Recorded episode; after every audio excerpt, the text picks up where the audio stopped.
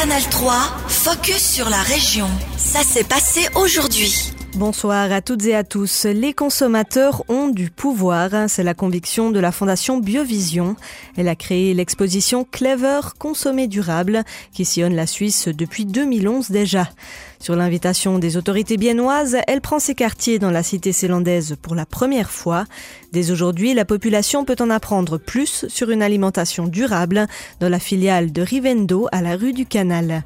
Aperçu du concept de l'exposition Clever avec Lena Kéan, responsable communication de la fondation Biovision. Ça ressemble à un petit supermarché comme on verrait à la COP à la Migros, à l'exception qu'on ne peut pas vraiment acheter les produits qui sont présentés. Lorsqu'on passe à la caisse et qu'on scanne le code barre, on voit un code de durabilité plutôt qu'un prix. Il y a les aspects de l'écologie. Lorsqu'on produit euh, par exemple une fraise sous serre, est-ce que c'est plus ou moins durable qu'une fraise qui est cultivée à l'air libre en Espagne? Il y a l'aspect des labels, bio, La ville de Bienne tenait à inviter l'exposition Clever pour sensibiliser la population à l'impact de sa consommation sur le climat. Mais l'idée n'est pas de dicter aux habitants comment manger. Lena Franck, conseillère municipale en charge de l'environnement. Non, la ville de Bienne, elle va pas vous dicter ce qu'il faut manger, pas du tout, mais elle aimerait bien vous, vous sensibiliser pour que vous pouvez faire vos achats si vous voulez euh, durables, qu'il y a aussi une autre relation peut-être qui se fait pour les produits et c'est ça qui est important derrière. Après, euh, c'est à chacun, chacune de décider qu'est-ce qu'elle va manger.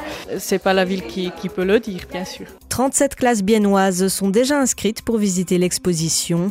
Clever est ouverte à tout public jusqu'au 6 juillet chez Rivendo les lundi et vendredi de 16h à 18h30.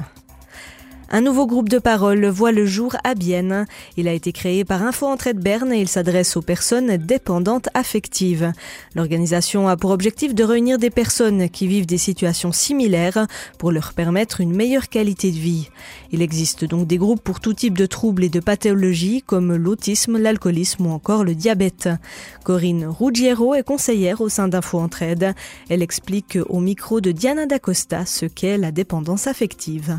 Les personnes qui souffrent de dépendance affective dépendent du regard, de l'approbation ou du jugement des autres.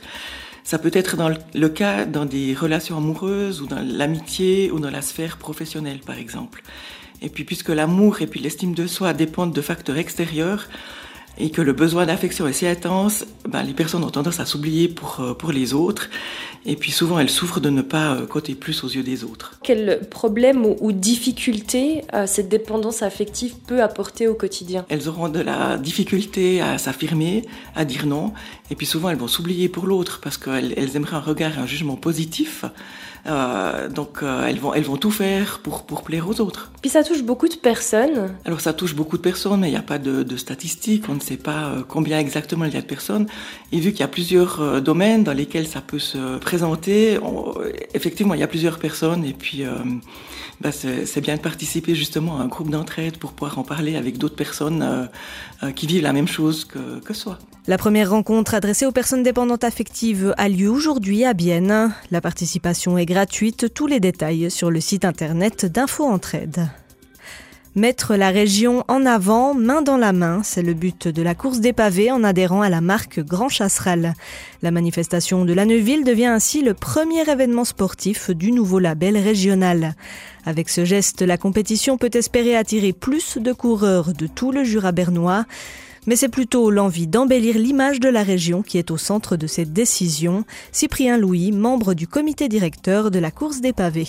Évidemment, ça fait assez pro d'être associé à une marque territoriale comme Grand Chasseral parce qu'il y a une communication qui est solide derrière, mais on pas, n'a pas fait cela pour tirer des avantages concrets de cela. C'est vraiment plutôt un geste de notre part pour la région et un engagement assez fort. Pour adhérer à la marque Grand Chasseral, les entreprises ou associations doivent passer un processus de sélection, un test que l'événement sportif a réussi sans obstacle. Cyprien Louis faut montrer que vous durez sur le temps, que vous êtes quand même lié un petit peu à la durabilité d'une façon ou d'une autre. Et c'est vrai que là, on a pu montrer quand même des efforts qu'on a réalisés ces dernières années. Euh, je pense par exemple au prix souvenir ou vraiment aux entreprises qu'on prend pour euh, la course des pavés. On essaie vraiment maintenant depuis 4-5 ans de faire que du local et ça, c'est vraiment des engagements qui ont plu à la marque euh, Grand Chasseral. De son côté, la course des pavés de la Neuville poursuivra sa lancée le 15 novembre de cette année avec sa 28e édition. La Chambre d'économie publique du Jura bernois tient son nouveau président. Seul en piste, Nicolas Curti a été officiellement nommé lors de l'Assemblée générale de la CEP qui s'est tenue hier soir à Saint-Imier. Devant une centaine de membres, l'économiste de Valbirs a été élu par une salve d'applaudissements.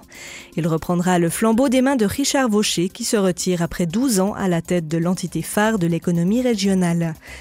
Nicolas Curti sait que le défi s'annonce conséquent pour garder la cadence de son prédécesseur, mais il est prêt à mettre le pied à l'étrier. On l'écoute au micro de Natacha Mengoli. Quand on voit le travail qui a été fait, on peut être qu'admiratif. Et puis je crois que quand on a la possibilité, des responsabilités, il faut, euh, se mettre à disposition et puis assumer euh, le fait que c'est pas toujours aux autres de faire, mais qu'il faut aussi euh, bah, aller de l'avant je dirais, euh, montrer l'exemple et, mener cette région vers des horizons positifs. Quelles seront vos priorités? Alors les priorités, je crois qu'elles restent dans la ligne de ce qui a été fait, mais déjà il faut consolider l'institution parce qu'il y a énormément de projets qui ont été lancés. Ensuite, il faut continuer à défendre l'industrie, qui est notre source de prospérité, en rappelant qu'un emploi sur deux dans le Jura bernois et dans le secteur secondaire, pas d'industrie, pas de prospérité. Donc ça, c'est un des grands axes de travail qui conditionne un petit peu tous les autres. Nicolas Curti prendra ses fonctions au début de l'automne. Richard Vaucher a ainsi présidé hier sa dernière assemblée. Il garde toutefois un pied dans la maison jusqu'en septembre, mois qui marquera l'inauguration de la Couronne, siège de la marque Grand Chasseral, à Sonsbeau et l'aboutissement de plusieurs années de travail pour le futur ex-président de la CEP. Canal 3, focus sur la région. Aussi disponible en podcast sur Spotify et Apple Podcast.